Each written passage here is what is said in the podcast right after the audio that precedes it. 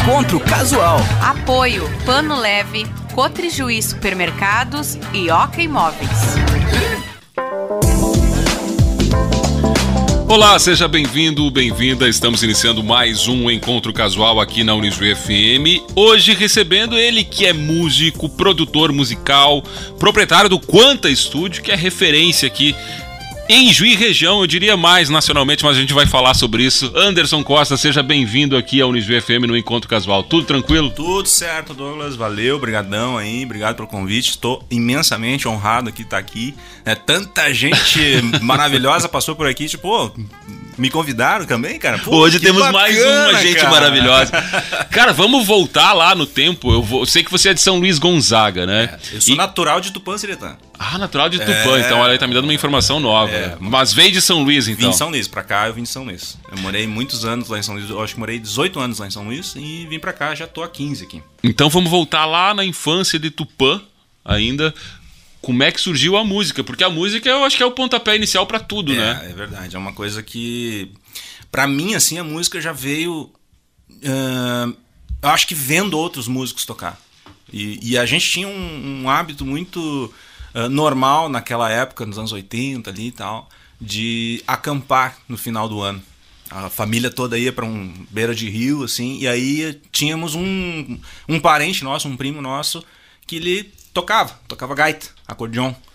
E, cara, Aliás, é, que é uma região muito. muito, exatamente. Uma música, A gaúcha, né? Forte. regional né? era muito forte, né? Então foi o primeiro contato musical que eu tive foi com um primo nosso que tocava e eu achava aquilo deslumbrante. Inclusive, esse cara é pai do Diego Dias, que é o tecladista do Vera Louca, né? E é meu primo, inclusive. E aí a gente começou, a gente tem quase a mesma idade, então a gente começou meio que tocando junto. Sabe aquela coisa de, ah, vamos acompanhar o, Isso que idade tu tinhas? ah, eu devia ter uns 7, 8 anos Ah, ali muito por ali. cedo é, já. bem, bem, bem precoce. Mas assim, era bem início mesmo, assim, sabe? E aí a gente começou a fazer aquela coisa de, ah, o pai me deu já um violão, né? Já me deu um violão e eu comecei a aprender uns acordes já. Na época, a gente já morava em Júlio de Castilhos. Então a gente. mo- Eu nasci em Tupanciretã, fiquei até os. Acho que foi 7, 8 anos. Aí a gente morou em Júlio de Castilhos, que é uma cidade próxima ali. E aí, ali eu ganhei o violão. Então foi. Eu creio que com 9, de 10, 9 para 10 anos eu comecei a tentar pegar o instrumento e começar a aprender. E aí foi. Lá na época eu lembro que tinha uma. uma Casa da Cultura. Então era uma coisa assim, tipo, era, a prefeitura da cidade tinha, mantinha uma, uma, uma casa para estudantes de música, quem quisesse estudar música ali. Com professores Vinham lá. os professores, né? Um deles, inclusive, é o Beto Pires, Opa! lá de Santa Maria, vinha dar aula ali, então é, a gente começou a aprender assim, sabe? Com um professor nessa Casa da Cultura. E aí eu acho que qualquer amigo que tocava junto, eu pegava alguma coisinha, assim. Foi bem, bem uma coisa bem é, roots, assim, sabe? É Uma coisa meio, meio crua demais, assim, né? Mas, Que- mas te fascinou de início, porque tu já É. foi buscar lá. Sabe como é que né? eu. O pai me deu o violão porque eu fazia o seguinte, cara. De tanto eu, eu, eu esticava umas linhas de pesca num sofá que a gente tinha eh, as duas guardas assim, aí eu colocava aquelas linhas, espichava e fazia um som ali. E ele viu aquilo e falou pra mãe, ó, pô, acho que o guri vai dar fazer algum som aí. Aí foi lá e comprou um violão, um Giannini Trovador, na época. As cordas eram mais ou menos. é, se desse, de- é, é, Cara, é incrível. 3 centímetros de altura. Mas eu queria hoje estar com esse violão, cara. Que, Claro. Vendendo, né? Com o passar do tempo, a gente não dá essa importância, né? Na, na época que tu vai vender um instrumento assim, tipo, tu, isso é daqui a, sei lá, 20, 30 anos, né? Teu primeiro violão, né? Tu- tu- eu não tenho mais o meu primeiro instrumento. Eu- Eu ia te perguntar, é que nessa época você já tinha noção, ah, isso aqui é uma coisa que eu quero fazer pro resto da minha vida? Não, não, Pois é- é, aí é que tá, né? Moleque, é. Senão tu guarda. né? Exatamente, a gente não tem essa. Não. né? É só quando depois que passa que tu vê, tipo, putz, podia ter ficado, né? Pelo menos assim para ter guardado, né? Era um violão eh, na época assim, acho que eram os únicos, a única marca que tinha disponível. Imagina isso, era 80 e lá vai pedrada, né? Então eram umas poucas marcas que existiam, né? Também Hoje- tive um desses aí, é. Teve também? Também Ah, tive. de aço? Aham. Nossa senhora, né? Bah, é- era uma assim. Na época eu não achava ruim, porque, claro, a gente não Nossa, tem ter um noção. violão já é, era. Exatamente. Então, tu tocar uma música ali, cordas, né, ruins, às vezes, né? Fazer a Então, pestana. é, hum, exatamente. Então, fazer o Fá era uma coisa, nossa, complicadíssima, né? E aí foi indo, foi indo, foi indo, fui tocando. Aí acho que desse tempo até chegar a época de colégio, de escola, de, né, principalmente de segundo grau, ensino médio, aí eu já, o pai tinha comprado uma guitarra pra mim, uma guitarra, tipo, que vinha. Eu lembro que ele comprou. eh, era do Paraguai. Era uma guitarra chamada Yaco. É, era uma marca chinesa, né, meu? Então era uma guitarra, é, eletrificada, pô, tinha uma caixinha Fran ali, né? E aí, Tudo de cara, bom já. aí eu descobri que a distorção era lacrando, né, o volume, né? Tipo, aí já comecei a tocar com outros caras na escola. E aí na época assim na escola era Formar a banda. Formar uma bandinha, né? E aí já, claro, ali já tinha uma informação de, de músicas de repertório. Ah, já gostava de Dire Straits, já, já era moleque já, 14 anos, 15, né? Então eu já tinha essa coisa do gostar de tocar alguma coisa mais, né, do rock, do pop, das Pois é, tu, tu no selecionou, eu rádio. ia dizer, porque a, a Eu região da, lá- da música regional. É, eu, e- eu e- comecei a tocar música Chegou regional. a tocar, então? Sim, sim. Ah, o meu repertório da, da época era isso aí, era a coisas Porque que... é muito forte ali, né? Sim, não, não. E, e eu acho que no Rio Grande do Sul é meio que quase normal tu ter passado. Tipo, algum momento da tua vida como músico, tu vai chegar naquela coisa de um tempo de, ah, não, eu já toquei isso, eu sei tocar vaneira. Um chamamé, chamamé. alguma Então, coisa. tu já passou por aquela. De repente, eu acho que depois tu vai tomando outros rumos, vai conhecendo outras coisas, mas é, é meio que inevitável o músico gaúcho, da, né, no, no sentido de Rio Grande do Sul, né, ah, de nunca de repente ter tocado uma vez ou outra uma, uma música assim, sabe, uma música regional. Então, tipo, eu, eu aprendi, quando eu aprendi a tocar, era isso. Então foi isso que me iniciou na música, né? Então aí que foi depois que eu fui descobrindo outras coisas, né? Mas aí foi um longo tempo tocando esse tipo de música, né? Ah, Tendo acesso a informações, que na época era rádio, né, velho? Na época era Então, só rádio. né? Rádio, fita, disco. Pô, disco era caro. Sempre foi caro, né? Mas assim, ó, na época eu lembro. Até tem uma história, assim, que esses tempos eu fiz um- um- uma homenagem pro meu pai. Que foi o seguinte: uma vez ele tirou uma música de. uma letra de uma música. Ah, ele disse que ouviu numa fita lá onde ele trabalhava. Trabalhava pouco, de certo, né? Porque né, tirar uma letra, né? Aí tirou uma letra pra mim, lá. cara. é- Era uma música dos Serranos. É, como é que é o nome da música? Serranos que tem baile, inclusive, hoje, né? Serrano Cantor, o nome da música. Serrano cantor. É, uma letra linda, inclusive, né? E ele tirou aquela música, o pai tem uma letra muito bonita, assim, escreve muito bonito, assim, a, a caligrafia dele.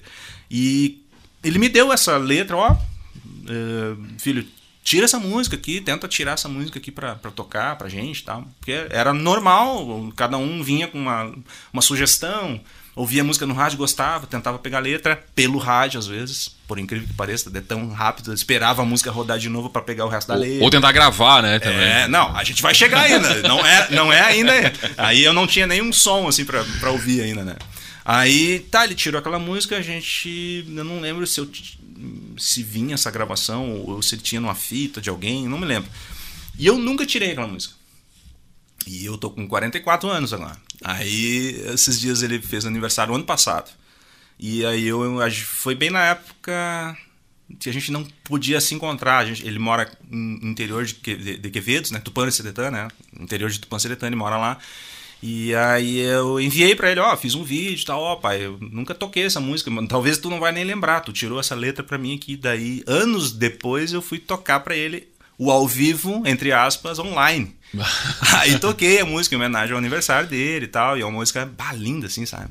E aí, tipo, pô, pra te ver, né, velho, é umas coisas assim que é, a gente deixa de fazer na vida, né? Podia ter tocado aquilo ali há muitos anos, né? Tu podia ter Vai feito, passando vai passando, vai deixando, deixando, né? Tu acaba indo pra outros caminhos. E ele com certeza lembrava da. da- Ele disse que não lembrava. Não lembrava. Não lembrava, que tipo, ah, não lembro de ter feito isso. Tipo, é, eu lembro. Então, pra pra, ti foi mim, marcou. E eu não tenho essa letra. gra- a- Também não tem. Poderia ter ficado com a. Né, com a porque a gente tem tanta folha, né? Músico anda sempre com um maço de folha, de letra, de partitura, de, né? qualquer informação que tu possa acessar na hora ali pra tocar. E eu acho que, sei lá, nessas mudanças da vida, tu vai perdendo, né? Tu vai, às vezes, jogando fora algumas coisas, né? Algumas coisas que, ah, não vou usar mais, né? E provavelmente deve ter acontecido isso, né? A gente foi perdendo com o tempo.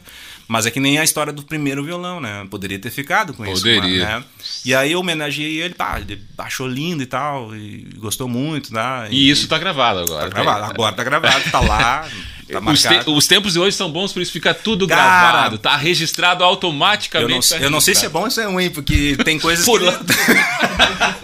O Duca na, no- na nossa, é, exatamente, na nossa infância, na nossa adolescência, se tivesse coisa gravada, não sei se estaríamos aqui, né? É verdade, tem coisas que não é melhor não ter É, gravado. e foi assim, a gente chegou né, nessa parte, tipo, pô, aí colégio, o nosso colégio, eu sempre estudei em colégio ah, público, tá, estadual. Era polivalente lá de São, aí eu mudei pra São Aí já Luís. tá em São Luís. É. Aí Formando a primeira banda lá. É, exatamente. Foi bem encontro sim, de galera. Tinha um festival na época. Eu não sei se era normal em todas as escolas, mas eu lembro que na minha tinha um festival anual de talentos. Coisa invejável hoje em dia, né, Ah. cara? Eu não sei se ainda tem isso, né, nas escolas. Eu acho que. Não, agora tem né? apresentações que as, as próprias professoras Pois é, propõem, é, né? não é. é. o que era. Lá era um festival, como eu toquei, participei do primeiro FACPOL, o nome é polivalente, né? Festival né, de Cultura do Polivalente. Então, olha só a, a grandeza que é isso aí, né? Pra gente falar é um orgulho, né, meu? Bah. Tu, tu falar que tu fez isso, assim, né? Tipo, participou de uma sensação de, de musicalidade, cultura da galera da escola e, e promovida pela escola. E, cara, foram não sei quantos anos teve essa ah, esse festival. Eu- claro que depois que eu saí da escola também eu não fiquei ah, Acompanhando mais, É, acompanhando, não sei, mas parece que teve ainda. Então é, é um festival que ficou muito grande na, na, na, na cidade. E aí a- outras escolas também tinham. Começaram a copiar o. É, eu não sei se É, foi. é, mas era uma coisa meio que normal tu ter festivais de, de música na tua escola.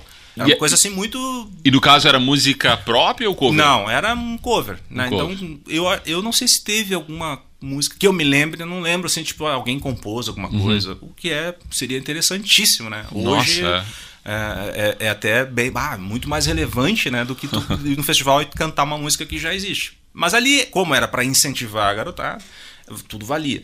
Então eu lembro que o primeiro ano a gente montou uma banda assim que era para acompanhar os calouros. Eu nunca participei hum, cantando, Ah, né? tu era a banda. Exatamente, todo a gente era. É, a gente formou uma. uma ah, a- a- a- músico se encontra em qualquer lugar, né, meu? Tipo, a gente se encontrava pra tocar no colégio, a gente. Ah, sabe tocar aquela? Ah, vamos, vamos tocar. E aí a gente começou a fazer, formar um grupinho nosso ali de músicos, né? Da galera que já sabia tocar e tal. Uma galera que estudava à noite, né? Daí viramos amigos. Eu, um é até meu compadre hoje.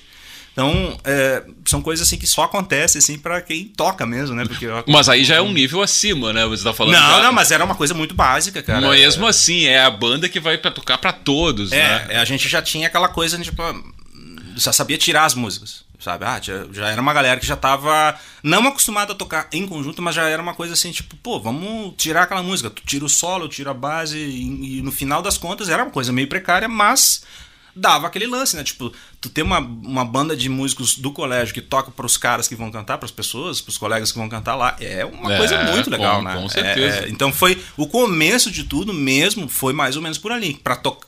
E ali tocando já também decidiu que é a música mesmo que eu tenho que seguir. É, né? na verdade, foi um pouquinho após quando eu terminei o segundo grau na época. Que aí o que que eu vou fazer? Sabe? Chegou aquela coisa tipo, tá, terminei. Graças a Deus eu nunca rodei um ano, então foi, foi muito foi No muito tempo bem. certo, É, tudo foi tudo ali, no é. tempo, tempo, tempo certo, assim, cara. E agora, o que que eu vou fazer? Aí o pai e a mãe sempre incentivando, olha, o que tu quiser fazer, o que te deixa feliz, se tu quiser seguir adiante na música, se... eram outras épocas, é óbvio, né? Então, ah, talvez eh, a música fosse uma coisa muito mais eh, relevante na época, assim, ao ponto de, do- dos pais da gente, olha, se tu quer trilhar um caminho como um, músico, seja profissional, então, não vá ser músico, É. né, meia boca. né? Tipo assim, não, tem que fazer grana? Tem. Tem que, tipo, fazer aquela coisa, pô, tu vai sustentar, né? Tu é novo ainda, tu tá com 15 anos, eu saí com 16 anos do colégio. Aos 16 anos, tu escolher tua carreira, meu. É muito difícil, Muito né? Eu sempre difícil, disse. cara. 16 é, anos tu tá, cara, o que que eu sou? N- né? Tu nem né? sabe. Tu não sabe, né, velho? É. E aí eu saí do segundo grau naquela onda ali, cara, eu não sei se foi distinto, é coisa muito absurda, assim. Existia uma banda chamada Banda Rezos, que é uma banda que tocava bailes e festivais. É uma banda que a gente. eh, Eu, digo a gente porque eu- é um grupo de, de, de amigos que a gente tocava junto. Não, não, não, chegava a ter uma banda, assim, sabe? Aquela coisa de. Cara, a gente passava tardes ensaiando, velho. É, chegava assim a ser ridículo, ao ponto de tu, cara, saía da escola, ah, almoçava, estudava de manhã, almoçava e de tarde eu ia pra casa do meu brother lá, que era o Felipe.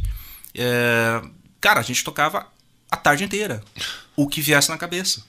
Tipo, começava, começando a compor já algumas coisas, mas a gente muito precariamente, instrumento ruim, né, na- no quartinho. Sim. Só que essa era a nossa rebeldia, assim, era essa. Era, E diversão era o- também, Era e divertido, né, velho? Tipo, não, tipo, a gente ficava, sei lá, se a gente ficava dois dias sem tocar, a gente, bah, meu, vamos, vamos de novo, vamos, vamos ensaiar de novo. Ah, vamos. Não tinha nem o que ensaiar, mas vamos. E aí, então, era a nossa, o nosso passatempo era esse, estudar e tocar. Era o nosso, né? Então, Na verdade, tu podia, pode não ter escolhido, mas a música já é, tinha escolhido. é, né? isso sempre tem, né? E aí é uma- eu lembro que a gente, eh, na- falando, voltando aos festivais, então essa banda, a banda Rezos, a gente via tocar em festivais já adultos, daí tipo Festival da Cidade, então era muito comum lá em São Luís, tipo, o festival era no ginásio, cara, era que nem a coxilha, vocês estavam transmitindo Sim. a coxilha, é, no, é no, no parque lá, né? É, é no ginásio. No ginásio, né? Então é muita gente. Então a gente via aquela banda tocar e a gente ficava apavorado, cara. Porque os caras já, pô, já tocavam. du- durante o festival eles ah, acompanhavam os calouros e depois tinha um, um show deles. Cara, eles tocavam iguais as músicas. Era uma coisa absurda, assim. Era uma coisa que a gente nunca tinha visto. Pra nós iniciantes, né? Sim. 16 anos, a galera já pá, tocando aquela coisa toda, todo mundo, né? Muito equipamento bom, instrumento bom. A gente na- nem sonhava em pensar em tocar com aqueles Da- caras. daquele tamanho lá. E aí, eu- foi exatamente no ano que eu terminei, né? O terceiro ano ali. E eu sei que numa tarde, assim, cara, a gente tava naquela onda, tá, mas o que que eu vou fazer? Vestibular, né? Naquela coisa toda, 16 anos. Imagina só, né? De 15 para 16, né? Pensa, é- Passava alguma outra coisa na cabeça, assim, além da música? Não sei, cara. Eu acho Dentista, que não. velho. médico, advogado, Cara, não. jornalista. Não deu tempo de pensar, sabe? Porque eu acho que quando foi pra fazer isso, aconteceu que ah, essa banda, a banda Rezos, ela era de um interior de Cerro Largo ali. A gente até não acreditou que era. Tipo, cara, mas esses caras parecem. Cerro largo, é? É, parece ser, sei lá, São Paulo, Sim, Porto Alegre. nossa do- cabeça é. funcionava. Opa, esses caras devem ser de né, um grande centro. e tal. Eles eram de São Paulo das Missões, cara. São Paulo das Missões. É, é, era interior ainda de São Paulo, era Vila IP o nome do lugar. Então é, a gente não imaginava. E esses caras vieram atrás do Felipe, que era o Batera, que tocava comigo. Porque eles, uma vez nós tocamos um festivalzinho de rock, assim, e eu acho que um deles estava e, ó, o cara manda bem na bateria e tal, não sei o quê. E eles ficaram sem baterista. E aí eles vieram até a cidade, até a. No... Olha só como era absurdamente quase sinal de fumaça, assim, né? O troço chega a ser rudimentar, assim. Eles vieram na loja de discos da cidade, que era Alta Tem um Som, do Fauzi. E a gente vivia nessa loja. A gente era moleque, de... o nosso prazer era comprar disco. Tipo, o prazer do cara ganhar uma graninha com, com o coroa ali e tal, dava uma graninha pra gente Ia lá e comprava garimpar, um né? disco. É, exatamente. Era um disco. Ficava né? esperando chegar. Bah, nós passava tardes e tardes lá, e aí aquela coisa, músico, né, velho? Tu comer, conversa com um, com o outro, tu ajuda até a atender, às vezes nós ajudava até a atender, então. tipo, Cara, que, que banda que tu tá procurando? Ah, tá ali naquela fileira ali e tal, nos tempos dos, dos, dos vinis, assim, né? Bolacha, então era muito disco. E aí a gente começou meio que ficar conhecido da galera ali que frequentava, e esses caras não sabiam nem aonde ah, ele morava, né? O Felipe morava e nem, just- nem que sonhava que eu existia, né? Então, eles vieram na, na loja de discos, perguntaram, ó, onde é que mora o cara aqui da bateria? Ah, ele de- deu endereço e tal, foram lá atrás do cara e casualmente o Felipe estava comigo. Eu tava na casa dele lá. E aí, chegando lá, os caras, olha, a gente queria fazer um teste de bateria, um baterista novo e tal, o nosso vai sair e tal. E aí o Felipe cara, mas, ah, legal, vamos lá, vamos fazer. Mas tem esse amigo meu aqui que toca guitarra. Daí o cara, o dono da banda, disse, não, mas é que guitarrista a gente já tem um lá, né? Não, mas ele, ele tá tocando bem, e tal. não quer de repente que a gente faça um som pra vocês? Aí começamos, né? Pá, na hora ali a gente tocou, não lembro o que, que a gente tocou. Pois mas- é, eu ia te perguntar, não Cara, lembra? acho que foi um Dire Straits. acho que foi um Ah, Straits. já E impressiona, aí, né? e aí eram os dois na bateria, e, e aí veio o, o, o Egon, que é o dono da banda, era o dono, e o- os dois filhos, que eram o Mauro e o Fábio. E aí os dois eram músicos, né? O tecladista e o baixista. E aí, cara, quando eles viram a gente tocar, eles. Cara, eu acho que vai ter uma vaga lá pra guitarrista também. Vamos lá fazer o teste. E a gente menor de idade, né, cara? Eu já era menor de idade, o Felipe já tinha, acho que seus 18. E eu, cara, eu tive que ir em casa, correndo, né? De bike, até chegar lá de bike. Aí até chegar lá em casa, fazer as mochilas e explicar pra mãe. né? Ó, mãe, eu vou fazer um teste, eu vou fazer um teste pra uma banda. Mas que banda? Banda Rezo. E, e a banda já na época lá em Já tinha um nome. era muito conhecida. Como assim? Como assim que tu vai? Não, é que os caras estavam atrás de baterista e aí viram a gente tocar e querem ver se a gente de repente dá conta do recado. E tá, eu nem sabia pra onde que, a, que a- que a gente ia. Depois que eles falaram, quando a gente entrou no carro, não, a gente mora ali no interior de Cerro Largo e tal, não sei o quê. Era estrada de chão ainda na época. E aí começamos, né? Tipo, cara, quando a gente chegou lá, a gente começou a tocar umas coisas. que- E ali a gente já tava tocando outras coisas, já, já tinha passado pela música gaúcha, já tinha passado Tinha pela... feito uma base, né? Claro, a gente já tocou tudo, né? Então a gente já tinha tocado, já tava quase começando a fazer umas coisas meio instrumentais, então a gente já tava um pouquinho mais adiantado musicalmente. Não era segredo pra nós, assim, cara, tocar uma coisa. Como era uma banda de baile, eles precisavam saber se a gente ia acompanhar coisas. Né? Porque acho que na cabeça deles a gente era meio roqueiro. Eu Não, cara, eu aprendi a tocar música gaúcha. Quando eu comecei a tocar era música gaúcha. Então, E ali começou a tua carreira, Anderson. Cara, aí foi ali, sabe? Foi exatamente nessa época aí que eu comecei profissionalmente. Porque até então Sim. era festival, Já tinha, mas com a era. galera e tal, mas foi ali que Viver começou disso. a viver, né? E aí o cara dei muita sorte de entrar numa banda que tinha muito trabalho. E principalmente em festivais. Foi a minha escola, cara. Foi ali que eu comecei de cara. Eu toquei em festivais assim que eu tinha que tirar 65 músicas, cara. E aí tinha os Milton Nascimento, Tinha as espinhosas? Cara, eu aprendi muita coisa. E aí, ó, meu, ali foi o, o principal base da coisa de ter que tocar várias coisas e ter que tocar bem. E em conjunto. Falando em base, tá na hora da gente escolher as primeiras músicas Ah, que você lá. vai anunciar aí pra a gente ouvir. Tenho certeza que tem muita gente curiosa, porque é a parte mais difícil do programa é selecionar. Especialmente quando Ah, eu, tem eu- músicos. eu realmente, aqui. cara, eu, quando me falou que tinha uma lista de seis músicas, eu, cara, seis músicas, velho. É difícil, cara, é difícil, mas ah, vamos, vamos, vamos tentar. Eu acho que deixei muita coisa de fora aqui, mas sei lá, eu acho que é, não tem como tu, né? É, só, só, só pode ser. É, então não tem como tu ficar naquela coisa, ah, eu vou botar. Ah, vou botar 10, mas sempre vai faltar. Sempre vai faltar aquela. Putz, mas eu lembrei daquela que fez parte da minha vida. E são, são músicas assim que tem. ah, bastante. É, é uma carga. Eu sou uma- um, músico assim, de memória musical, assim. Então, pra mim. A a minha memória é musical, a minha, minha a sensação que me traz as músicas assim são muito ah, de infância, de adolescência, às vezes até de coisas de agora, do recente, tá? Que as músicas às vezes que eu descubro e me traz, me passa algo bom, assim, eu acho bacana. E, e essa primeira aqui, cara, é chamada Amor de Índio, que é uma música do Beto Guedes. Cara, é um. Eu lembro que quando eu ouvi esse disco, né? Que é do Clube da Esquina, se não me engano. Acho que a Amor de Índio, eu não sei se faz parte do, do disco, mas é da mesma galera. Né? Da Eu- mesma eu acho galera. é. Eu acho que já é, né? É, eu acho que sim. E, cara, eu simplesmente tive uma coisa, uma, um- uma, um- uma catarse, assim, tipo de, cara. O que é isso? É que pra mim, é, para mim funciona assim. é, eu sempre fui um músico que. A primeira coisa que me vem no ouvido, o que bate comigo, é a melodia. Então eu sempre fui um cara meio desligado de letra, entre aspas, assim, porque pra mim primeiro vem sempre a melodia da voz. E isso aqui tem uma melodia. E depois que eu fui aprendendo a degustar a letra. E aí, quando eu comecei a compor, que daí já é uma outra história, comecei a compor que eu vi o, o, o que, que é o peso de uma boa melodia com uma boa letra, sabe? E aí, Amor de Índio pra mim era uma coisa, cara, esse cara tava em êxtase quando escreveu isso. Eu acho até hoje, assim, uma coisa, uma, uma letra de uma, uma beleza, assim, uma sutileza e ao mesmo tempo de uma. ah, cara, chega até a ser sofisticado. Se tu vai ler, se tu vai ler a letra e pegar a, a tão a, a intensidade que tem, a melodia que tem na voz, cara, é incrível. E assim, o pra Clube mim- da Esquina, né? Até é, pelo- exatamente. é. gente. O Clube da Esquina é uma coisa fantásticos, inexplicável, é. né? Aquela energia ali, né? Então a primeira vai ser essa aí, Amor de Índio, Beto Guedes. Aí a versão que eu pedi pra pra vocês fazerem, é, para vocês rodarem, é uma versão da Maria Gadu, que também ficou lindíssima. É uma das minhas músicas preferidas, se não a, a minha música preferida. Acho que é uma das. E depois, na sequência, Ah, vamos lá. São duas por bloco, Anderson. Duas por bloco? Duas por bloco. Essa segunda... Vamos emendar então, já que falamos de Clube da Esquina, então vamos de Clube da Esquina 2, do Milton Nascimento, também do mesmo disco.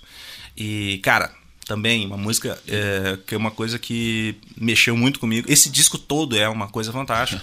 E são duas músicas que têm uma melodia de voz. Se vocês repararem na melodia de voz dela, das duas músicas, assim, é uma coisa muito lírica, muito bonita. A letra é profunda. E aí, se tu começar a, a colocar se colocar na- no ano que foi feito, né? Tipo, a- é um disco de 72, se não me engano. Tá, se eu tiver errado, vocês me perdoem, mas eu acho que é, é da década de 70. E aí, cara, vocês imaginar eles fazendo isso nessa época. É uma coisa inacreditável. Com tecnologias que tinham Não, lá, não, né? é inacreditável, inacreditável. Então, aí, essas duas músicas, assim, é uma coisa pra o cara viajar. E vamos viajar. Então é o Encontro Casual com o Anderson Costa. Vamos ouvir as duas primeiras e depois a gente volta com mais conversa por aqui. Tudo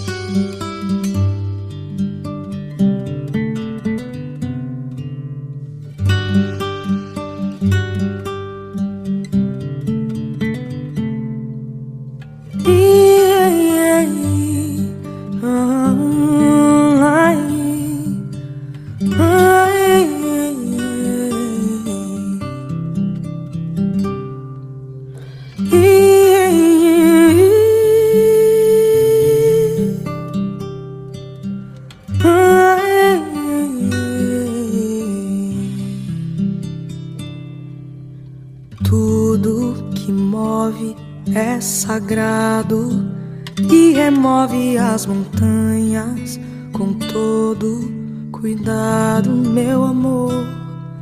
Enquanto a chama arder, todo dia te ver passar, tudo viver ao seu lado, com o arco da promessa no azul pintado pra durar.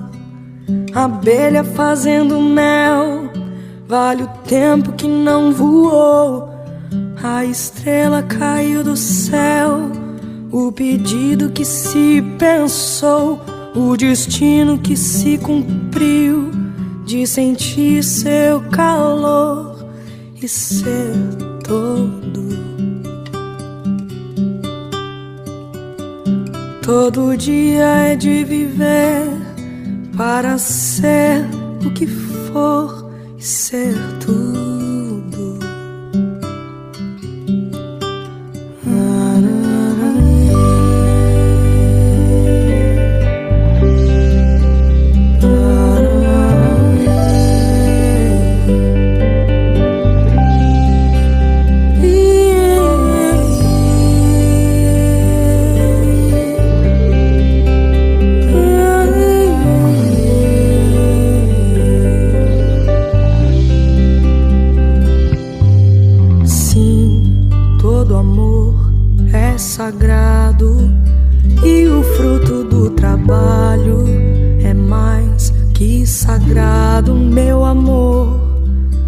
A massa que faz o pão vale a luz do teu suor.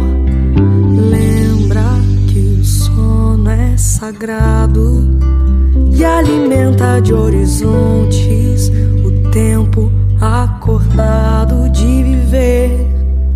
No inverno te proteger, no verão sair pra pescar, no outono te conhecer, primavera poder gostar, no estio me derreter, pra na chuva dançar andar junto.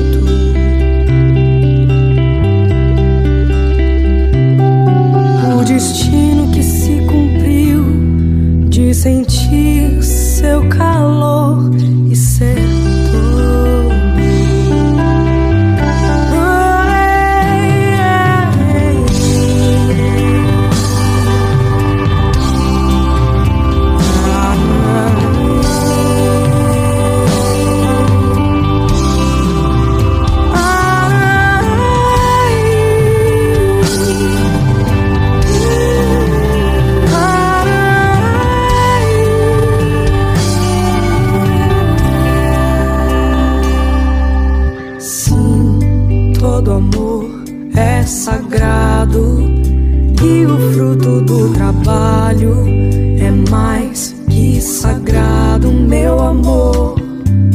A massa que faz o pão vale a luz do teu suor. Lembra que o sono é sagrado e alimenta de horizontes o tempo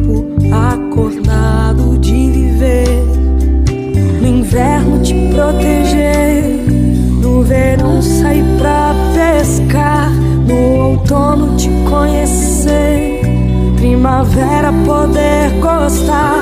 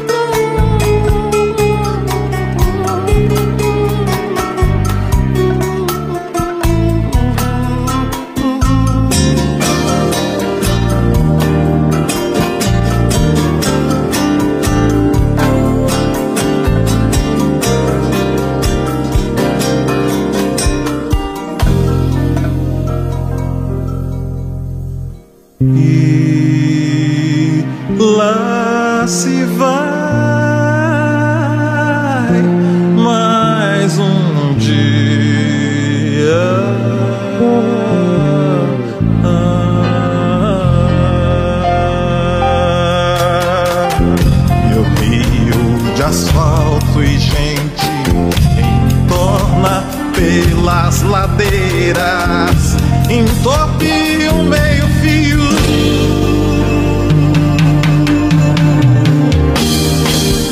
Esquina mais de um milhão. Quero ver então a gente, gente, gente, gente, gente,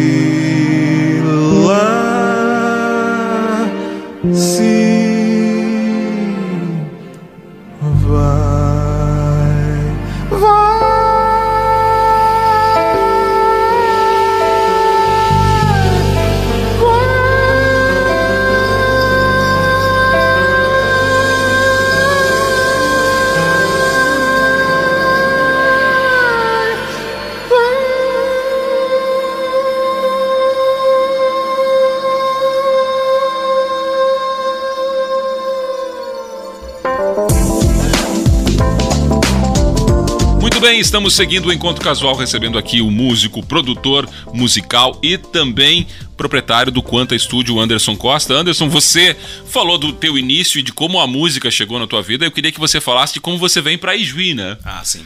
Como é que veio? Já são 15 anos? 15 anos, 15 anos já de Juí. É, bom, de toda a trajetória, a gente já passou ali pelo baile, passou pelo festival, né? Então a gente tocou muito, muito, muito essa onda. E teve bandas. É, nesse meio tempo, a gente formou bandas de show, banda pop rock. Toquei numa outra banda chamada de Santo Anjo, numa banda de baile também, mais de baile de formatura, que era o Faixa Nobre. tá? Provavelmente deve sim, conhecer, né? Sim, sim. É, toquei cinco- Nativa ainda a faixa nobre, né? Não tem? não, não, já faz Não, muitos anos. é? né? Sim, já. já ah, inclusive o dono da banda, que era o o Cola, né? O Carlos Cola faleceu já há muitos anos já. Mas toquei, toquei muitos anos ali com eles, e aí era uma outra escola.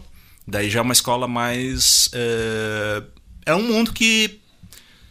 que fazia, tipo assim, a gente tocava uma coisa instrumentais, então era uma coisa mais rebuscada.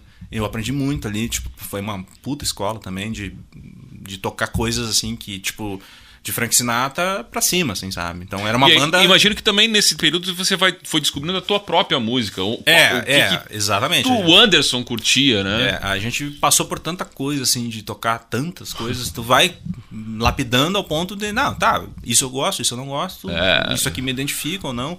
E aí eu fui indo pra uma- uma- um lance assim, tipo, comecei a fazer as primeiras músicas, comecei a gravar, não gravar ainda, mas na época, assim, a gente já tava numa coisa de compor. E aí, cara, a gente chegou ao ponto de vir pra cá, né? Eu já tinha um estúdio lá em São Luís, um estúdio de quarto, que era o meu quarto, né? Meu, meu primeiro estúdio foi um home studio de quarto mesmo. E aí eu já comecei a pirar em gravar. Eu lembro assim que, cara, eu preciso. ah, como é que eu cheguei na gravação? Eu- porque essa banda que eu tocava antes, a Rezos, ela formou um estúdio, ela fez um estúdio, que é o RH Studio hoje. Né? Então eu fiz parte assim, da, das primeiras gravações ali do, do estúdio. E aí eu achei aquilo fantástico. Eu, pá, poder se ouvir, Sim. tocar, e ouvir. Só que era uma coisa impensável na época. Aí, tipo, ah, cara, tem que dar um jeito de me gravar. Né? Porque até então a gente se gravava em fita, fazia os ping-pong, naquela. Era precário pra cacete. Então era uma coisa ruim de ouvir. No final, tipo, tu ouvia assim, era mais chato do que gravação. E aí a gente foi. Cara, não sei como é que. eh, Eu comprei um, um computador que eu não me lembro como que era, não lembro, não sou muito ligado assim na questão tecnológica do computador. Para mim, eh, na época era um, ah, um computador que desse, desse para gravar. e aí, era, mas era bem precário também. E aí eu comprei um teclado e aí começamos a fazer umas coisas assim, tipo, tá, agora a gente tem ferramenta para produzir. E aí eu comecei, cara, produzir, produzir, produzir coisas minhas, coisas da, da, da banda, não tinha como gravar bateria, ainda tinha que fazer tudo no teclado. E aí foi indo ao ponto de, cara, mas eu posso fazer grana com isso. Eu posso fazer dinheiro com isso. Ah, Ninguém fazia jingles, É. cara. Eu, tipo, cara, eu não sabia que eu sabia fazer jingle. Mas eu, eu sabia ouvir. Tá, peraí. Um jingle é uma música de 30 segundos. Na época era 30 segundos, 45. Até hoje ainda tem esse padrão. Mas eu comecei a. Cara, e se eu de repente fizer isso? Eu já cantava, fazia, sabia fazer já os vocais, então quer dizer, tava tudo na mão. Cara, eu. Tu podia fazer tudo. Tudo. e aí, cara, eu comecei a fazer jingle e vender, vender, vender. e, Meu Deus, velho. De- chegou o ponto, cara, de lá em São Luís, assim, é, de- sei lá, cara, eu ligava o rádio, assim, era eu cantando direto nos jingles. Ficou, tipo, assim, até estranho. Tipo, cara, eu tenho que começar a chamar cantores diferentes porque ficava muito a minha voz. E aí era eu e o Bolão, na época. O Bolão também fazia letra, né? Ajudava, era letrista e a gente começou a fazer jingle. E, cara, dali foi um lance tipo, cara, se eu consigo fazer jingle, eu consigo fazer música também. Então foi indo num lance de, cara, eu preciso fazer música e produzir música. E agora é, é outro passo.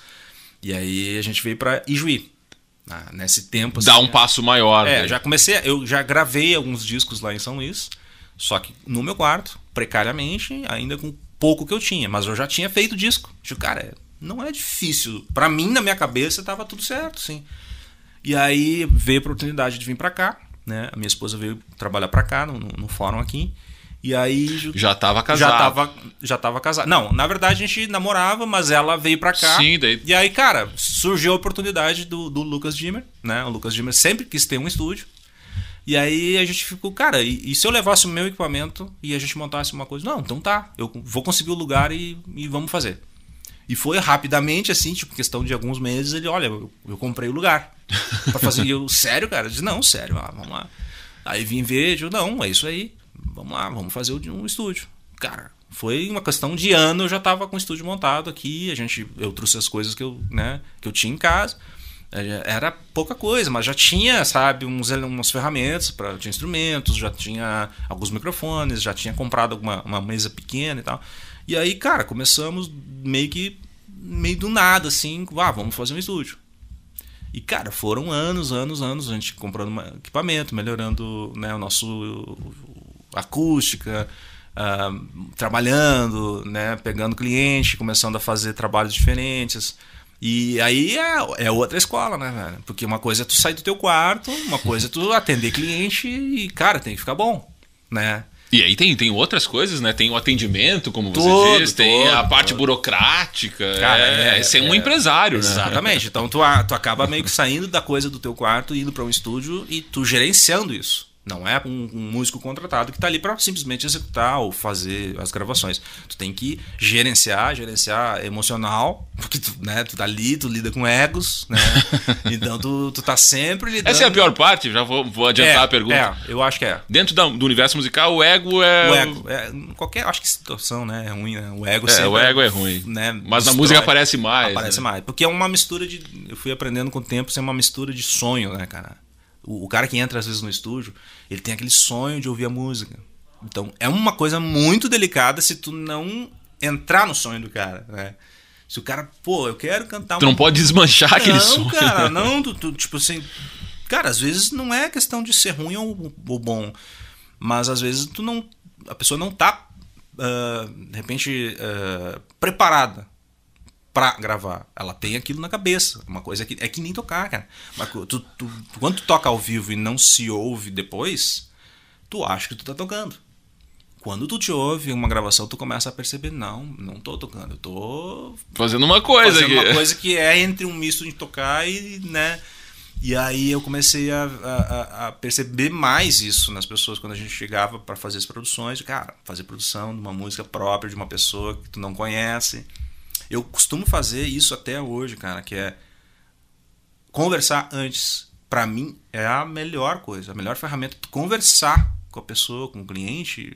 Até pra saber o que, que ela quer com Exatamente, aquilo, né? Porque exatamente. sem N Eu aprendi isso com é. os jingles. Porque uma vez eu recebi, uma vez, isso aí foram inúmeros, né? Mas eu aprendi cedo já. É, eu trabalhava, eu até hoje faço jingles publicitários, produzo jingles e, e atendo várias agências. E, E, entre- e é bom dizer, né, Anderson, de fora muita coisa, Sim, né? São sim. Paulo, tô falando? Sim, sim. Fora, fora mesmo. Cara, eu já longe. fiz jingle pro Acre. Olha aí, ó, viu? É. Não sei como, mas a agência que me contratou, não, é que ouviram um trabalho e aí casualmente era eu que tinha produzido e tal, e o casting, né? Cada produtor tem um cast de jingles e locutores e cantores. E aí casualmente o jingle que era referência era, era um que eu tinha feito. E aí ele me contrataram. Cara, eu tive que mudar até o, o sotaque.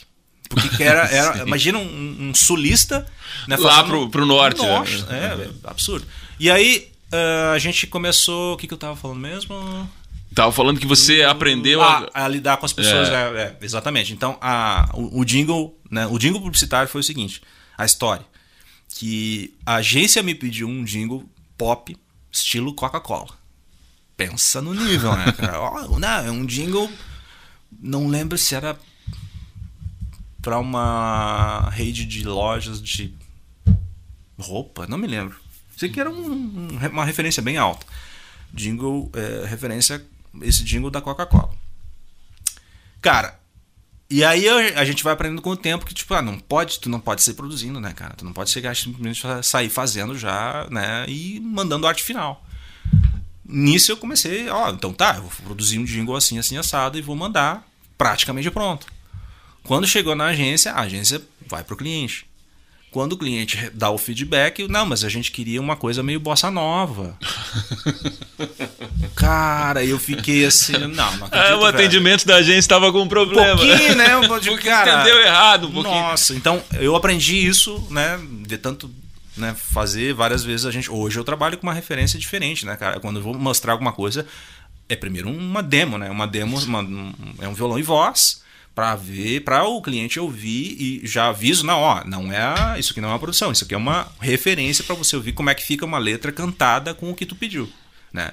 Aí depois que a gente vai fazer o, né? Porque a agência já tem as referências dos jingles prontos, então ela é, é facilmente, ó, o jingle Vai ficar assim, é, né? mas ele vai ser mostrado para o cliente assim, com a voz e Porque violão. tem que aceitar a ideia se o caminho tá certo, Exatamente, né? né? Porque senão, bah, é muita mão de obra ao ponto de tu, cara, tu ficar, tu fica às vezes é necessário fazer um jingle, às vezes eu demoro 20 horas para fazer. Pois é, eu ia te perguntar, esse é um- talvez seja uma curiosidade das pessoas também. Quanto tempo pra produzir Uhum. Ah, um vai, jingle cara. entre a ideia e a, e a É, parte final é porque aí tem a questão de é, do cliente ah, vir com a letra. Às vezes, muitas vezes vem assim, o cliente vem minha- um- com a letra pronta, uma melodia meio já sugestionada, Definida ali, é. definida e tal. Tu tem o trabalho de musicar. E às vezes sai do zero. Ó, as palavras-chave são essas e aí tu faz a letra. Então é bem complicado. Então vai muito do- da aprovação.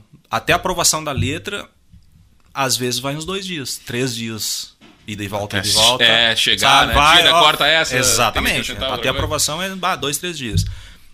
No momento que. No momento que ah, aprovou letra, aprovou melodia, andamento, essas coisas assim, aí eu vou para uma pré-produção com uma bateria eletrônica, um violão e um baixo, sabe? Para fazer uma base mais, ó, tá se encaminhando por aqui. Vai lá, o cliente aprova, volta, aí tu distribui o resto, né? Aí tu vai fazendo a produção toda. Só que quando chega no final é de 15 horas para cima, cara, né, de trabalho, né? Às vezes até dá mais. Eu fiz jingles assim que não é jingle, uma música tema, mas já demorei um mês para fazer.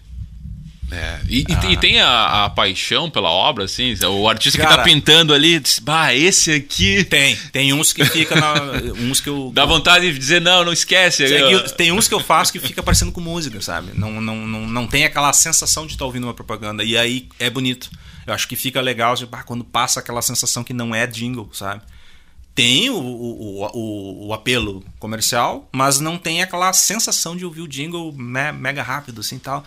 "Pô, ficou uma melodia bonita que isso aqui daria uma música, sabe? Tem uns que eu consegui fazer, muitos assim, até para universidades, assim, sabe? Que, que quando tem uma, ah, uma carta branca, assim, sabe? Ó, eu quero fazer uma música tema que seja né, uma coisa jovem, uma coisa descolada. Aí, cara, tu, aí tu usa o teu. O, o, o bom gosto, o, o feeling para fazer a coisa. Agora, quando é meio engessado, jingle de mercado, sabe? Me- Jingle de farmácia, jingle não sei do que. Aí tu já fica meio podado já, porque bah, é difícil de, sabe, tu fazer uma coisa um pouquinho mais rebuscada, porque não é o que o, cliente vai pedir, né? O cliente tem uma sensação de que é passar a mensagem ele deu, sabe? Não é uma coisa Não adianta tu. é, a- a- o jingle já institucional já tem, já leva uma emoção, né? Já tem uma, já mexe com um pouquinho de emoção, porque geralmente tem um vídeo junto. Então, eu gosto, até prefiro fazer mais esses que se parecem com uma música, né? Do Do, que- que... fazer uma coisa sabe, cotidiano de comercial varejo, assim, sabe? Sim. Então, é. e o Dingo me fez justamente isso. Quando voltando na questão da gravação, a conversa é muito mais principal do que propriamente o pegar a ideia e fazer. Quando tu conversa uma tarde, eu brinco que é, às vezes a conversa é a pré-produção, cara. Por incrível que pareça a conversa, porque tu, cara, tu vai Tu vai minimizar erros, Claro, verdade, tu vai né? ser muito mais assertivo. E aí ó, o cantor, a cantora, ou a banda, quando eles começam a te dizer as referências, quando eles começam a te dizer, ó, eu gosto disso, eu gosto daquilo, a referência de guitarra assim, de baixo assim, batera assim, gosto de uma coisa maior, menor. Cara, tu já vai muito certo. Quando tu faz o trabalho e, e- e mostra, claro que eles vão acompanhando com o tempo, né, a, a- a- a produção e tal, mas quando tu chega no final da obra, assim, tu já tem todas as, ah, as, ah, características que eles querem ouvir. Né? Então vai muito do teu feeling de achar essas referências. Né? A conversa, geralmente, a gente, se não faz isso, cara, pode correr o risco de dar muito errado. Tu vai pra qualquer lado, né? Vai jogar um trabalho inteiro Nossa, em vão, né? Muito, muito, muito. Mas sabe o que não é em vão, Anderson? As músicas que você vai anunciar lá. agora, pra gente ouvir aqui. Tá, vamos lá pra terceira música, então. Isso. Is It Any Wonder, do Kin. É uma banda que eu conheci, cara. Foi numa. Na época, isso aqui foi anos 90, cara. E eu lembro que eu escutava muito rádio, na época de noite, né? À noite. A gente escutava rádio e eu sempre tinha uma fitinha ali. Sabe aquela fitinha que a gente Agora- deixava? agora nós sim. entramos na fitinha. Agora a gente chegou na fitinha é, também. é, todo, acho que todo mundo né, passou por essa, E tinha uns locutores que tinham a infeliz ideia de dar uma vinhetada no meio da Ah, música. Isso era sacanagem, né, velho? É que a galera não tem ideia. Não, né? não, a galera não de sabe hoje, que assim, tá a galera de falando. 20 anos, assim. Cara, eu de 20 anos, acho que a gente não, não pegou, né? Isso, né? Que tem 20 anos. Não, não, não pegou nem, E aí nem um pouco. a gente tinha essas fitinhas prontas pra gravar a música quando dava. E é difícil pegar no início, né? Não é, não é. E aí no meio, os caras, né, tava rodando a música lá, né, não sei o quê. Atlântida. Atlântida, né? E aí, cara, que, né, ficava aquele noiado, assim. Então, essa música eu descobri, essa banda até, inclusive, é uma banda que eu descobri assim. E eu demorei, porque não deu o nome da música, não deu o nome da banda. E aí, o que tu tem de informação ali, cara? Como é que tu vai tu pegar uma música hoje, cara, tu vai no Spotify tu, ou no, sei lá, no Google mesmo, tu digita um, um pedaço do que tu entendeu da letra, cara, uma hora tu chega nela. Eu tenho certeza. Hoje em dia, se, Sim, cara, sim. Tu, cara, tu escuta um Forever, um Tonight ali, um troço, cara, uma hora tu vai chegar naquela tua música. Né? Na época, não, cara, isso aqui é anos 90. Então, tipo, era uma música numa fita, mostrando pra Deus e todo mundo. Cara, cheguei a ligar pra rádio. Era Novos Horizontes, de Santo Ângelo. Rodava muita sonzeira ali. E na madruga. Cara, é uma música que me impactou pela melodia, né? E, tipo, cara, era uma coisa que eu nunca tinha ouvido. E uma banda que não tem guitarra. Foi a primeira banda que não. Tipo, que eu vi que soava rock britânico, mas não tinha Não guitarra. tinha guitarra. E aí depois eu fui conhecer a banda depois de muito tempo, assim, que é procurando, falando um com o outro. E, cara, é uma música que eu fiquei. Eu lembro que eu fiquei ouvindo isso em loop, cara. De tão pirado que eu fiquei com aquela melodia daquele refrão, a energia que me passou. É uma coisa que às vezes passa eh, despercebido para muitas pessoas, mas sei lá, para mim na época bateu assim que, cara, isso eu quero. É uma coisa que eu gostaria de fazer, sabe? Essa aquela, era- aquela musicalidade que eu, putz, isso aqui eu quero fazer uma coisa parecida com isso. Na época eu tinha isso muito em mente. E até hoje, assim, tanto que eu tô citando aqui, que é uma música que, que boa, me marcou muito, porque eu fiquei a noite inteira rodando de novo aquilo, pirado, com fone no ouvido a mil, assim, sabe? De, Cara, que energia essa música, cara. Enfim, é uma música que pra mim, assim, me, me deu uma.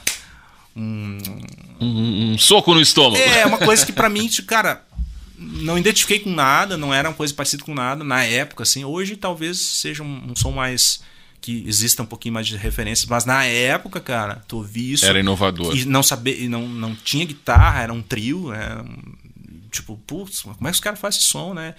Cara, é um disco fantástico. Esse disco é Vale a um- pena. É um- uma banda que uma banda inglesa, né? E, cara, eu adoro tudo deles. Tem qualquer coisa que eles lançam, eu geralmente eu já tô baixando, eu tô comprando. Então, é pra mim, assim, é uma referência Quem muito que legal. segue nativa, né? É, A outra, Anderson. Vamos lá, que são seis, eu já tô na terceira, já tô na metade. Ah, a outra é o seguinte, né, meu?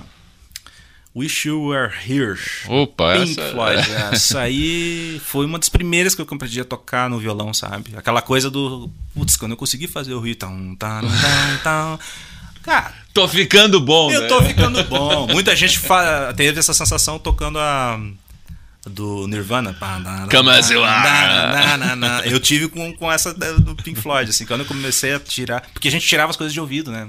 É, Tu diz que- também tocou nessa época, né, cara? Tu, tu, tu lembra que. Ou eram as revistinhas que tinha. Os violões. É, É, muito, mas né? não tinha como tu tirar assim, tipo, ah, Não, não, é, o, o Não, riffzinho não tinha, né? Tinha que tentar imaginar como é que era, né? E aí foi um dos primeiros sons. E assim, aí eu- vinha, voltava a fitinha, né? Total, Volta a fita, ah. toca a fita. E toca. a, e a letra, cara, eu lembro que eh, não, não tinha acesso a. Muitas letras eu tirava na loja de discos lá. Tipo, eu pegava o encarte quando vinha a letra e copiava. Mas muitas não tinha, né? Muitos discos não tinham esses encartes. E o que que o Mike fazia? Tu copiava o que tu entendia, né? Então as letras que, tipo, em inglês que eu tinha, cara, muitas coisas eram que eu entendia, velho. Então lá tinha umas E palavras a própria tradução, existia, né? Que a gente queria É. saber o que tava dizendo aquela Exatamente. música, né? Eu Tu lembra da- dos programas de rádio que tinha as É, é, Líder FM tinha um programa chamado Tradução da Noite. Olha aí, ó, E tem até lá- um vinheteiro aqui. Ah, ó. Ficava ouvindo, bah, olha só essa música. É massa, né, cara? Vai. E, e muitas vezes as letras não eram tão legais. Não, assim, né? Às vezes era decepção, É, né? tipo, putz, mas uma música tão massa e com uma letra, né, chula, né? Verdade, cara. Mas essa aí é uma. é, essas duas, assim, a Wish You're Here, assim, é uma coisa assim que até hoje, assim, quando eu toco, cara, é, é uma das composições mais. É impactante. Essa é uma música. absurda, porque é uma música tão simples.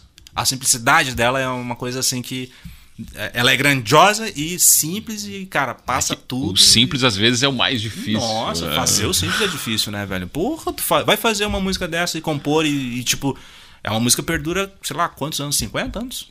Não tem isso? 40, 50 40, anos? Tem, né? é, tem, por aí. Já era Sim, sim. É, com certeza. Então, tipo, perdurar até hoje, ser significativo, que nem Beatles é hoje, né, cara? Cara, tem que ter alguma, algo nela ali que E, ela. e gerações, né? Não é Exatamente. eu ficar ouvindo porque É, pra mim marcou lá. Se alguém agora. É, houve, né? ah, Porque a gente descobriu o Pink Floyd, eu descobri nos anos 80. Então, imagina, o Pink Floyd já vem de 60, né? Lá dos É. anos 60. Então, a gente descobriu após 30 anos da banda. Então, quer dizer, hoje ainda é relevante, cara. Pô, alguma coisa tem nessas músicas, né, meu? E aí, pra mim, marcou muito. É uma música que marca muito. Até hoje, quando eu ouço, eu sinto, cara, é. Em termos de, de composição, letra, eh, a obra ali, como foi feito, tudo tem uma história nesse disco, assim, é uma coisa fantástica. Então, Pink Floyd, pra mim, é uma das bandas eh, referências nisso. Então, principalmente melodia de voz, arranjo, né? Os caras muito caprichosos. E o Wish Wish You're Here, pra mim, é, é um dos hinos, assim. É o Anderson Costa dividindo conosco aqui o gosto musical dele. A gente vai fazer uma parada e depois voltamos com o bloco final do programa.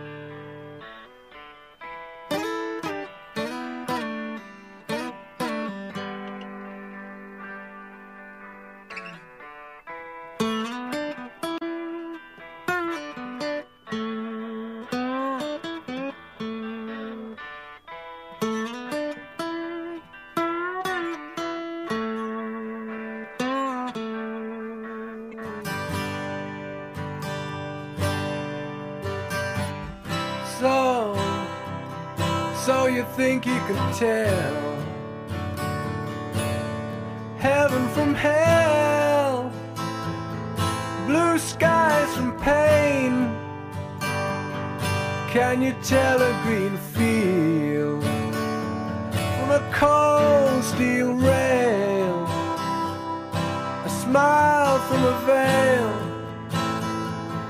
Do you think you can tell?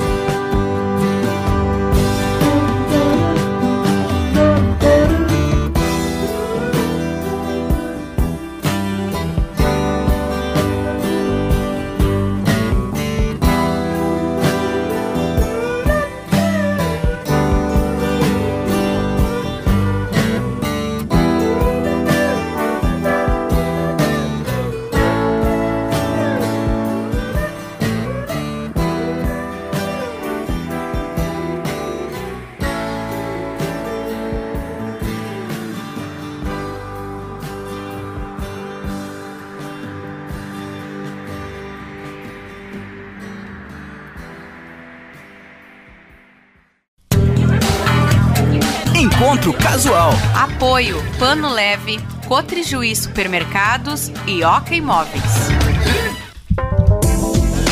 Depois do intervalo, nós estamos voltando com o Encontro Casual no seu último bloco aqui, conversando com o músico, produtor musical, proprietário do Quanto Estúdio, Anderson Costa. Anderson, eu vou fazer um bloco um pouco diferente contigo, porque eh, você é músico. e eu vou, vou inovar aqui. Eh, vou começar te perguntando qual música o Anderson Costa gostaria de ter composto. Ixi, cara, eu tenho uma lista. É, inclusive. Essa eu queria que fosse minha. Cara, Amor de Índio é uma. Amor de Índio, eu acho que se eu tivesse composto essa. Já morreria feliz. Cara, é uma, uma obra assim. Cara, o que, que eu vou te dizer, velho? Cara, tem muita coisa assim que eu. eu, eu, eu tenho em mente, assim, é, que, é, que, que é clássico, que o cara nem. Acho que nem se atreve, assim, mas tem coisas novas que eu vou ouvindo, assim, durante o tempo. E tipo, se pá, essa aqui eu gostaria de ter, sabe? Não me vem na cabeça nenhuma, assim, agora, mas. Eh, esses clássicos, assim, a própria Wish You Were Here, é uma coisa fora do normal, né, cara? Se eu tivesse composto aquele. Só o riff ali já tava- me bastando, assim, sabe? Tem umas coisas assim que. ah, coisas do Milton, Cais. Cais do Milton, eu acho fantástica. Eu, eu gosto muito de Flávio Venturini também, cara. Flávio. Flávio Venturini é um cara. Clube que- da Esquina todo É, curte, né? é, exatamente. Então, Flávio Venturini. Eu não sei por que, que eu tenho essa. Essa coisa com, com a mineirada lá, que, que eu tenho uma. uma Mas tem muita que- coisa boa de lá, É, não, né? mas eu, eu, eu tenho uma, uma ligação com. acho- Porque eu gosto de montanha, eu gosto de, de, de coisas lúdicas. Então, eu acho que talvez seja essa atmosfera que eu acho que bacana, assim, sabe? Eu acho bonita essa sensação de, de tu, tu tocar imaginando uma imagem, um vídeo, uma coisa assim, sabe? Eu tenho essa coisa em mim e eu acho que a galera dessa idade tinha isso. Também. Né? Então, são músicas assim que. Cara, não dá pra entender como é que os caras fizeram naquela época, assim, sabe? Né? Mas essas aí provavelmente são é, é umas dessa lista, assim, sabe? E que momento de música estamos vivendo, na tua opinião, em termos. Vou pegar primeiro o estado aqui, e aí Uhum. tu pode falar de gêneros diversos, né? Já que você trabalha com todos. Sim, sim. Mas também de país. Cara, eu acho que a criatividade hoje ela tá aflorada. A questão de tu ter muita música hoje, né? Hoje a gente tá numa tendência de ser 60 mil músicas por dia novas. Então é muita música, né, velho? 60 mil por dia. Novas, lançadas em plataformas, né? Hoje é. Que você coisa. tem acesso, É, é, essa que é a coisa, né? né? Não Então- fica lá na garagem. Não, não. É, é, é que como a gente vem dessa coisa do, do comprar o disco, degustar, a gente tinha um tempo pra gostar às vezes. Eu, eu sou fã de Rush, né, cara? Gosto muito de Rush. Tá, não tá na minha lista, porque eu não, não botei na lista. Já até tava... Como não tem? É, exatamente, né? Mas faz parte, né? Eu, eu pensei em, em colocar, mas não, mas eu acho que essa aqui tem mais significado pra mim e tal. E aí é, a gente tá vendo assim que não existe mais esse tempo de degustar uma música, né? É, não sei porquê, mas hoje até seria até mais fácil, né? Porque tu tem mais acesso rápido. Talvez seja esse né? um dos problemas, mas eu, eu, eu, noto assim que tem muita música, mas muita música imediatista que some, né? Totalmente. muitas muitas mais. coisas que a gente gosta hoje em dia ah, de artistas que são um pouquinho mais novos assim ah, dificilmente eles têm uma carreira como as antigamente né antigamente parece que as bandas os artistas as músicas tinham uma carreira né Talvez Hoje- porque ah, gravadoras, e, e aí quando o trabalho chegava lá em vinil, tinha uma seleção ali, né? É, Teoricamente já exatamente. houve Tem- um filtro. Hoje É. é. a própria. As próprias. A gente mesmo faz essa seleção, né? exatamente é. Sem filtro nenhum. Ou seja, você vai garimpar lá. Vai muito do gosto pessoal, É. né? Então, antes tinha os trabalhos de AIR, né, que a gente fala, né, que são os caras que tipo determinavam quais as músicas iam ser ah, o hit do, do disco ou quais que iam ser lançadas primeiras ou depois. Hoje não existe mais isso, então não tem muito critério. É o critério às vezes quase só do artista.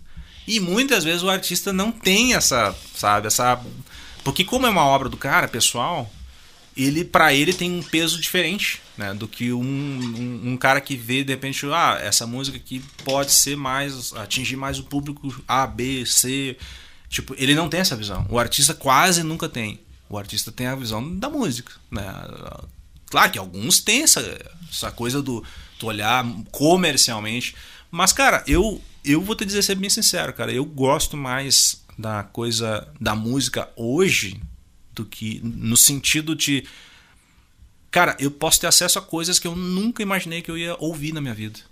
Então, isso é muito massa, sabe? Tipo, tu conseguir ver uma um, ouvir uma música num vídeo, que aconteceu muito para mim isso, eu consegui descobrir umas bandas, uns artistas que eu jamais ia saber que existia. E cara, trabalhos fantásticos assim, sabe? Só que claro, é, não é uma um, músicas que estão na mídia, não é músicas que estão tá no mainstream.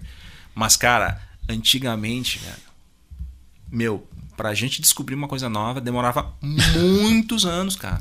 E é se perdeu coisa... muita coisa boa, né? Com absoluta boa, certeza. Exatamente. Era uma coisa de quem vivia comprando disco, vivia garimpando ou lendo coisas. Cara, até livros que sugestionavam coisas. E, cara, ah, vou procurar, vou encomendar um disco que vai chegar daqui a um mês, se chegar. Então, cara, é uma coisa.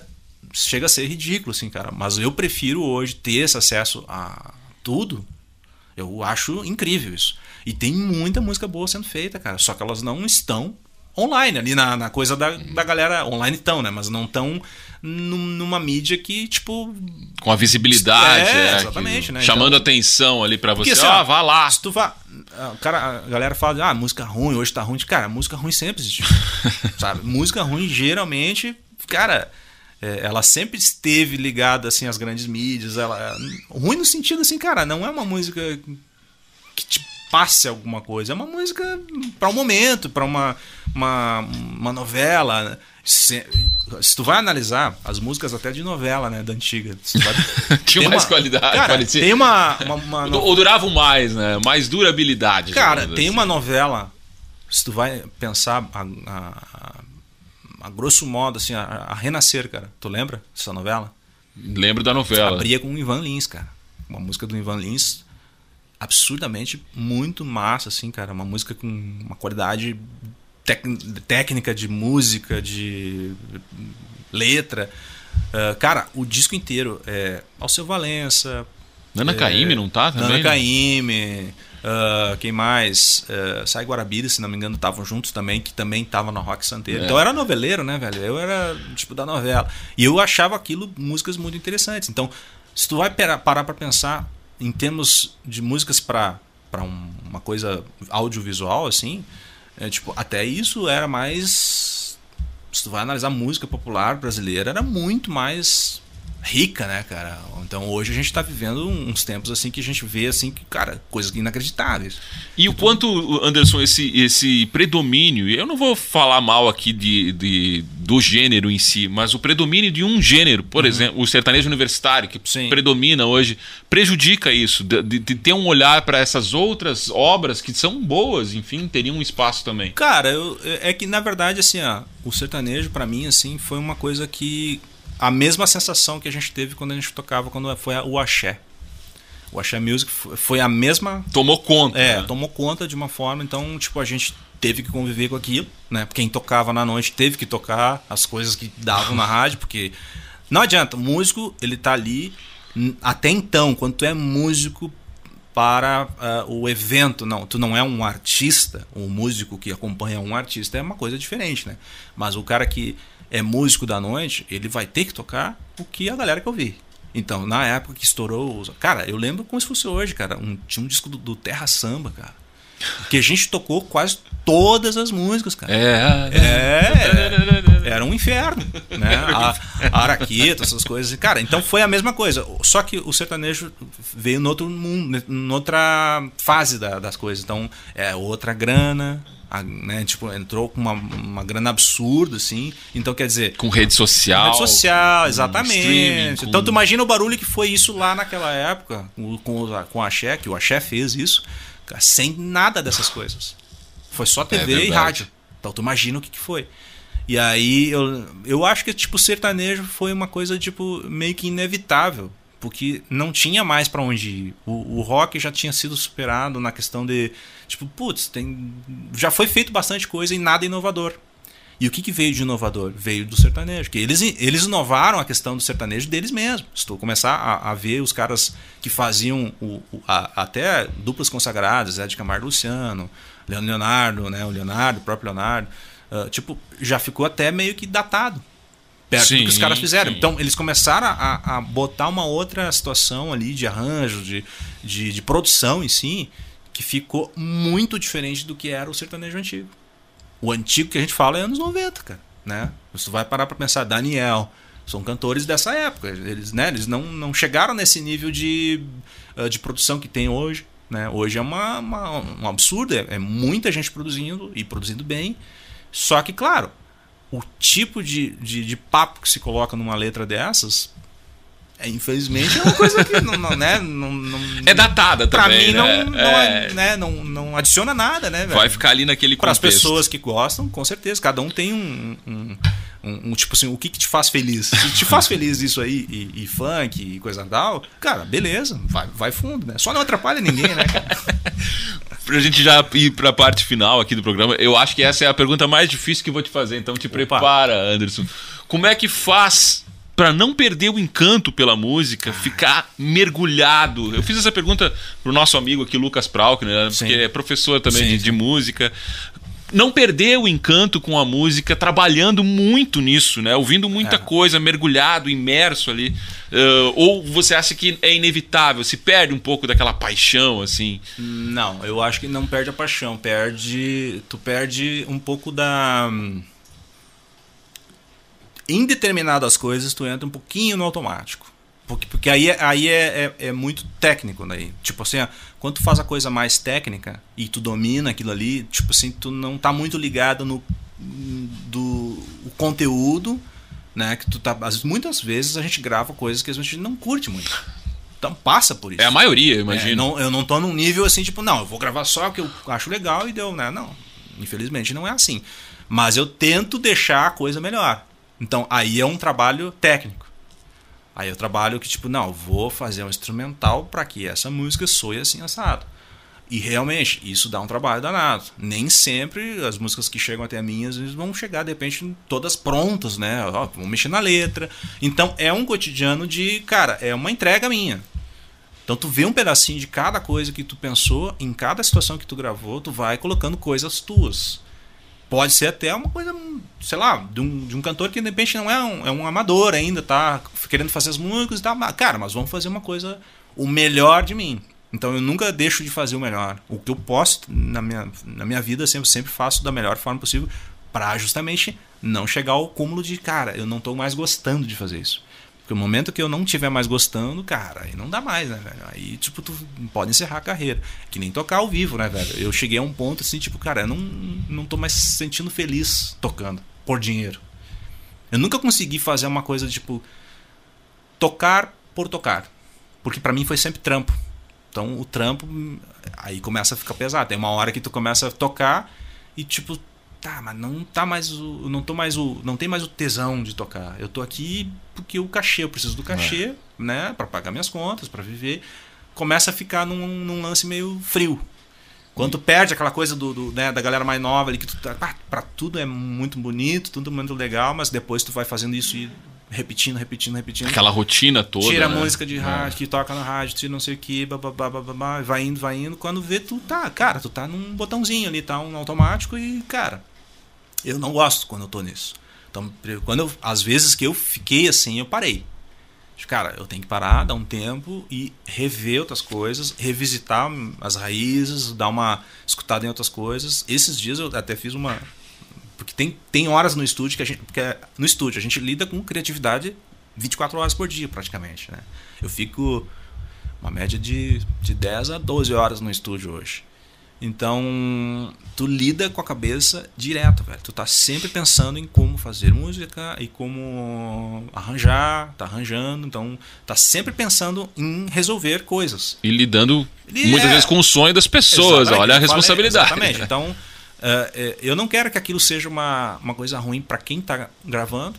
Eu quero que seja a melhor experiência para ela quando vai lá. Pô, a gente vai dar o máximo para ficar melhor possível. Então, quando a pessoa também entra nesse sentido, cara, fica uma maravilha. Porque se for um, um violão, um ré e um sol e aquilo ficar bom, velho, já tá valendo. Para mim já tá cara, beleza, o cara tá feliz. Se o cara tá feliz, a pessoa tá feliz, eu tô feliz. É isso, sabe? Não Esse adianta. é o espírito. E o espírito tem que estar todo mundo fazendo a coisa que tá. Pô, porque cada um almeja uma coisa, cada um tem uma régua, né? Tipo, de, putz, vou, vou quero alcançar um nível X, assim, de, de produção. Cada músico e produtor tem isso aí também, tem essas piras, assim, tipo, do cara, um dia eu vou fazer um som que vai ser isso aqui, que eu quero chegar nesse nível. Né? Mas aí pra tu aprender, tu tem que chegar um monte, tem que caminhar bastante para chegar naquela, né? naquele determinado momento. Para uma pessoa que tá lá gravando uma música, um- às vezes é um poema, né, velho? Às vezes é um poema que tu escreveu e a pessoa sabe que cada pensamento que ela teve para escrever cada palavra ali, né, meu? Então é uma história do cara. E, e se tu não entende isso, meu, tu acaba tratando aquilo com uma certa indiferença. E pra mim sempre foi assim, cara. Cara, se tu é, se é a tua história, meu, vamos fazer a melhor coisa possível que para aquilo ali fica bom pra ti e pra mim. Esse é o diferencial É, né, de um grande não adianta, profissional. né? Porque se tu não faz isso, meu, cara, pode esquecer, né? meu? Agora eu sei também aqui, a gente soube em off, que entre um ré e um sol, tu tem uma outra profissão que é de degustador Exato. de deliciosos bolos. Cara, que a gente essa até achou, né, André? Que Não, não, não, mas, mas é assim, ó. Se tu tivesse me falado, tu- Se tu tivesse me falado, eu tinha trazido, cara. Mas, Mas faz aí, né? faz, aproveita uma propaganda, né? Bom, de não, é- quem você degusta esses deliciosos bolos, Anderson É, Costa? Exatamente. Então, essa é uma. ah, uma profissão perigosa. é uma profissão perigosa. Degustar os bolos da Bolo Lu e Juí. Hum! pra quem não sabe, então, a minha, minha esposa é a Lu, né? A- ela faz o, ela tem a marca Bolo Lu, né? Que são bolos artesanais. E aí é o seguinte, a gente fez, já tá há três anos aí, né? E eu sou o degustador oficial. Um dos, né? Porque agora a Certo. gente tem mais amigos que também contribuem com. Ó, tira açúcar desse, coloca açúcar mais aqui, não sei o que, bota mais um chocolate nesse. Então é tudo assim, velho. É uma profissão de risco, mas é Quando a boa gente- essa profissão. Quando a gente entrou nessa, eu pensei, tá, agora eu tô feito na vida, né, meu? Minha mulher vai fazer Tá bolo, pronto. tô, né? E aí ela sempre foi um- um- uma, uma boa cozinheira e tal, ela sabe fazer as coisas e tal, mas nunca foi, tipo, profissional, né? E aí ela começou a, a entrar no mundo, né? Ela é uma, bah, uma guerreira, assim, sabe? De querer aprender, fazer... Ela tem esse requinte de querer sempre fazer o melhor, sabe? Pra ela. Que ela, não, eu não vou vender alguma coisa que eu não acho legal. O mesmo requinte que tu tem nas Exatamente. né? Ela, ela tem isso aí já naturalmente, né? Então, tipo, ela- sabe, eu, eu sou muito admirado, assim, por ela, ah, de- dela ter isso nela e ela encarar como uma, uma coisa, tipo, não, eu não quero ser mais do mesmo. Eu quero ser uma coisa legal, que eu acho bonito, porque elas, as referências dela são altas. Isso que é da referência também serve muito na música, né? Quando a gente tem uma referência muito alta, a gente custa a desenvolver porque a nossa referência ela tá lá em cima, cara. E aí a gente vai indo degrau, degrau, tal. E é um, uma coisa assim, é um exercício diário de tu tá sempre buscando chegar lá. E aí quando tu tem a referência alta, tu sabe a dificuldade que é. É a mesma coisa que tu vai tirar uma música, tu vai pegar uma música que de repente Pô, é difícil, a música que de repente não é no, teu, no tom da tua voz, tu já vai ter que modular para outras coisas para chegar nela, mas cara, tu sabe a dificuldade que é. Então, isso serve para qualquer coisa. No, no mundo da confeitaria também. Então, ela começou a ver cursos, pessoas que né, têm um nível absurdo de qualidade. E aí ela quer chegar nisso. né? Então, tipo, nesse, nesse mundo de, de confeiteiros e tal, cara, é uma coisa absurda, assim, a, a- quantidade. de- aí, vivenciando isso dia a dia, a gente começa a ver, tipo, não, a coisa, o buraco é bem mais É, embaixo. é né? alto. Mas quem quiser conhecer o trabalho, nas redes sociais, Redes né? sociais, Bolulu e Juí. Bolulu e Juí. Muito bem. Anderson, eu quero te agradecer imensamente aqui por ter ó, ah, dedicado um espaço na tua agenda, que eu sei que é cheia, muito cheia, para fazer esse encontro casual que. É, a gente podia ficar horas Pô, aqui, né? Tem, quando tem Cara, identificação, eu vou- eu né? Aqui é uma pura identificação. Até eu vou dizer uma coisa, não sei se não tem que virar um podcast. Ah, pois é, isso aí, ó, já fica no Já ar. Transmitido on- online, com, com- com Câmera aqui, de câmera lá, é. Olha, não sei, hein?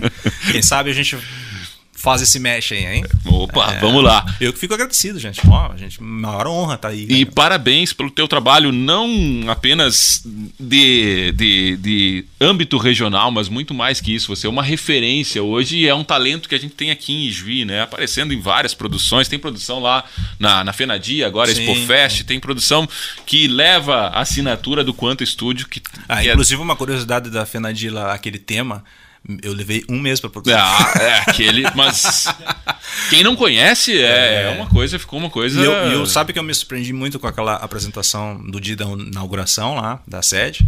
Cara, eu jamais imaginei na minha vida que uma música que eu tenha feito ia virar um músico. Porque virou um Virou um musical, né? velho? Tipo, cara, eu fiquei arrepiado do início ao fim, velho. Uma coisa É. absurda, assim, ó, o trabalho da galera lá foi impecável. Tu tava lá presente, tu Fantástico, viu que é fantástico, Uma, coisa, assim, uma é. entrega absurda, né, do É, pessoal lá, é né? impressionante. A gente tendo isso E dá um orgulho, né? nossa, Daí, cara, eu tu não fiquei- é juiense, eu sou juiense. É. Olha, sinceramente, Não, mas é um eu- eu- negócio eu fiquei aqui orgulhoso dizer, muito, Isso aqui é assim. da minha terra, olha só, dá Exatamente, né? de bater no peito. O que, que a gente termina ouvindo, Anderson? Vamos lá. Faltou vamos essa lá. parte também. Vamos, vamos ver o que temos aqui. Vamos achar aqui. Don't Stop Believing, do Journey. E Poema, do Ney Mato Grosso. São duas músicas incríveis. A Don't, Don't Stop Believing, pra mim, assim, também é uma das músicas que... eu Essa eu gostaria de ter composto. Ah, Olha aí, ó. Mais uma da lista, né? e Poema é uma música do Cazuza, né? Com interpretação do Ney, que eu acho um dos maiores cantores da nossa terra. E tá né? com 80 anos e a voz não 80 muda, né? É impressionante. E tá aí, né, lindo, maravilhoso e cantando cada vez melhor. E, tipo, é uma música lindíssima, né? Do Cazuza. É, é, para mim, é poema, é um poema mesmo. É. E assim nós finalizamos o encontro casual deste final de semana. Lembrando, tem Coxilha Nativista hoje ao vivo na Unisu FM. Valeu, até o próximo final de semana.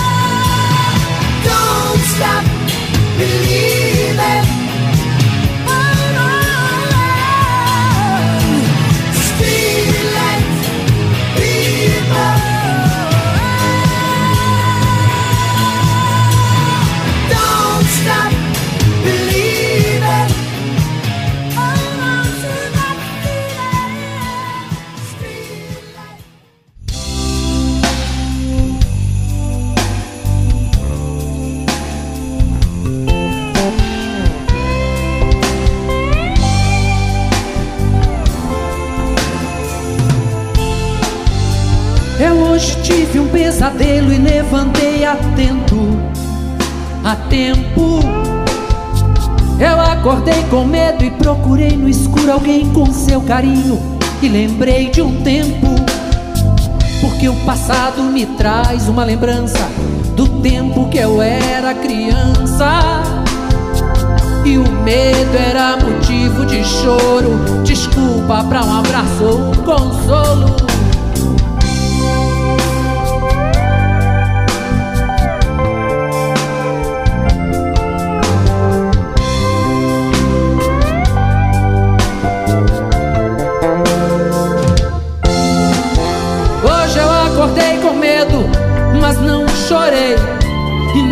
Reclamei abrigo. Do escuro eu via o infinito sem presente, passado ou futuro. Senti um abraço forte, já não era medo, era uma coisa sua que ficou em mim. De repente a gente vê que perdeu ou está perdendo alguma coisa morna e ingênua que vai ficando no caminho. Que é escuro e frio, mas também bonito, porque é iluminado pela beleza do que aconteceu há minutos atrás.